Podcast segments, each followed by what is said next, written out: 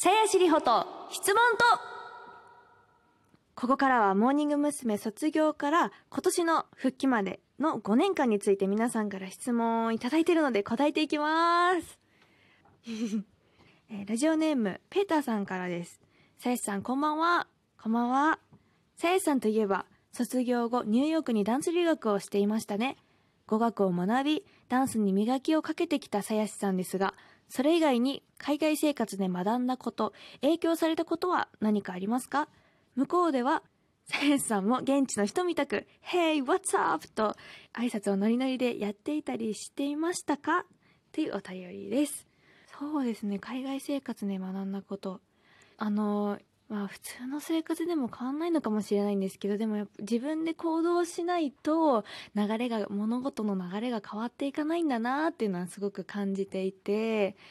まあ留学しに行くのに、まあ、チケットを取ったりっていうところからそうなんですけど、まあ、なかなか10代の頃自分でやったりとかすることはないことじゃないですか。自分で旅行の予約をしたりとか。そういうのを初めて自分でしたタイミングがこの留学のタイミングだったんですよ。自分でそうやってチケット取ったり、えースタジオを決めたり宿を決めたりとかしながら自分で道筋を立てていかなきゃいけなかったですしそういうのはなかなか自分にとってはその当時の自分にとってはすごい新鮮だったしニューヨークに行ったら行ったで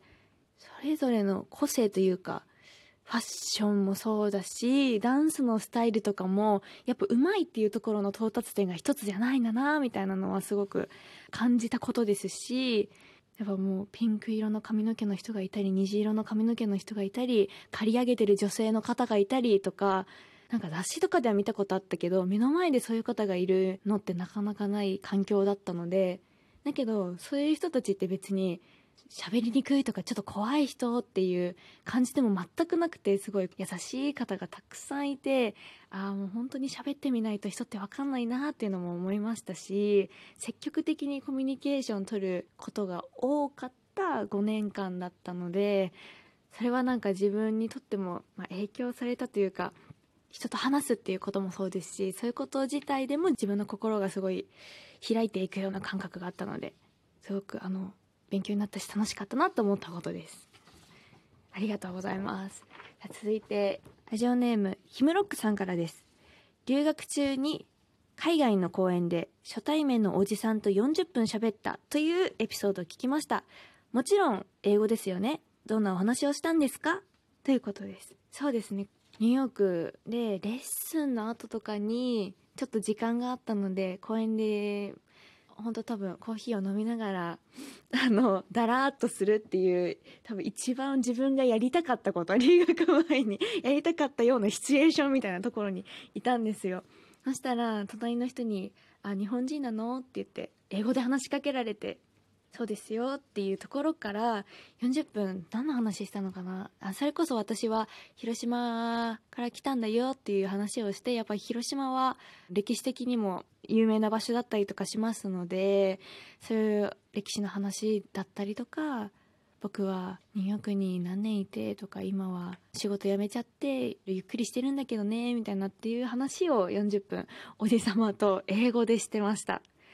でもなかなかねあの英語勉強しに行こうってあの学校行ったりとか自分から話しかけに行くのってすごい緊張することだと思うんですけど何気なくこうパッて始まった会話から英語が自然に使えるシチュエーションになるとは思ってなかったので40分も。だからめちゃくちゃ勉強にもなったし、まあ、ただただとにかくその時間が楽しかったですしいやでも一番その時がナチュラルに英語を使った瞬間だったかもしれないですね。はいうわーすごいな英語でお便りいただいてますラジオネームトニーさんからです読めるかな Hello from the United States. Hello, Riho. Hello. I know that you like to practice reading, writing, and speaking English, so I hope you find this email helpful. えっと、リホが英語を使って練習することを好きなのを知ってます。えーだから、このメールが役に立てたらいいなと思います。You have gained many fans outside of Japan since last year, including myself. 日本以外のファンもきっと去年1年間で増やしたんじゃないかなと思います自分含めて I'm so happy for you you are an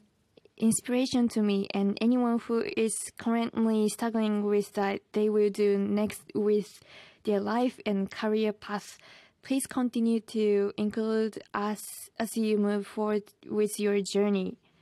えっとあなたはこれから未来自分がどうしようって考えてる人たちにとってのインスピレーションになっていると思いますなのでこれからいろんな活動していくと思いますがぜひ僕たちをあなたの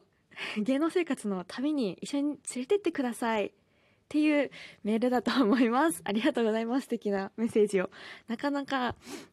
訳すの難しいですね。で 質問もいただいてます。What did you enjoy most about New York City when you were there studying dance? 一番ニューヨークにいた時に楽しかったこと。もちろん、ダンスいろんな学んだことっていうのは一回置いときます。それはすごく楽しかったんですけど、本当あの、たくさんの文化の人たちが集まってる街なので、食事とかもすごくたくさんあるんですよ。それこそモロッコ料理とかイタリアンとかもいろんなヨーロッパの料理もあったし南米の料理もあったしあったんですけどそれがなんかその現地の人に合わせた味付けじゃなくって結構本格的な味付けのお店が多くってすごいこう不思議な味の料理とか私は何でも食べれてしまうので エスニック料理とかも好きなので食べれてしまうので美味しかったんですけど多分これ日本ではなかなか食べられないなって同じくくりの日本であるフランス料理向こうであるフランス料理っていうのも多分全然違うんじゃないかなっていうふうに思いましたしそういうのがすごく楽しかったなって思いますえもう一つ Do you plan to visit New York City again when it's safe to travel? ままた世の中が安全になったらニューヨークに来たいと思ってますか？っていう質問です。いやもうもちろんです。それこそ今年も行きたかったなって本当は思ってたんです。まあ、旅行なのかちょっとダンスのレッスンを受けに行くのかっていうところなんですけど行きたかったなーってあのずっと旅行予約サイトとかもめちゃくちゃチェックとかして時期を見計らってたんですけどね行けなかったですね。いつか行きたいな。また、うん、お仕事でも何でも。ありがとうございます。え続いてラジオネーム梅さんからですリホリホがモーニング娘。を卒業した時私はまだ地元北海道で高校生でしたが、今は東京で OL をしていて、プリズムの DVD を改めて見ながら自分の時の流れの速さを感じました。質問です。留学から帰ってきて一番最初に食べた日本食を教えてください。というメールです。そっか、高校生だった人が、ね、OL になるような時の流れなんですね。5年って。プリズムっていうのはあの、モーニング娘。の時のツアーの名前なんですけど、その時の DVD 見ていただいてるんですね。ありがとうございます。そうですね。留学から帰ってきて一番最初に食べたもの。いや本当に留学の時はもうもう日本食が恋しすぎて恋しすぎてもう帰れる日が決まってから何食べようかめちゃくちゃ考えてたんですよ。何食べたかな？あの何回か日本に帰る機会があったので日本食だ日本食だみたいなあのタイミングっていくつかあったんですけど一番これだって思ったのは あのコンビニのおにぎりですね。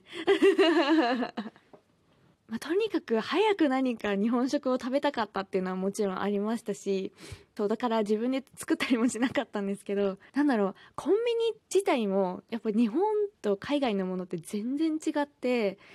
日本ほどちゃんと食事っていう食事を置いてるところがないというか海外だとその軽食を買うみたいな感覚の方が強いので日本みたいに麻婆豆腐があったりオムライスが置いてあったりってことはなかなかないんですよね。あおにぎり何味？おかかとかだった気がします。ツナマヨだとちょっと海外意識しちゃってるんじゃないかなみたいなところがあったので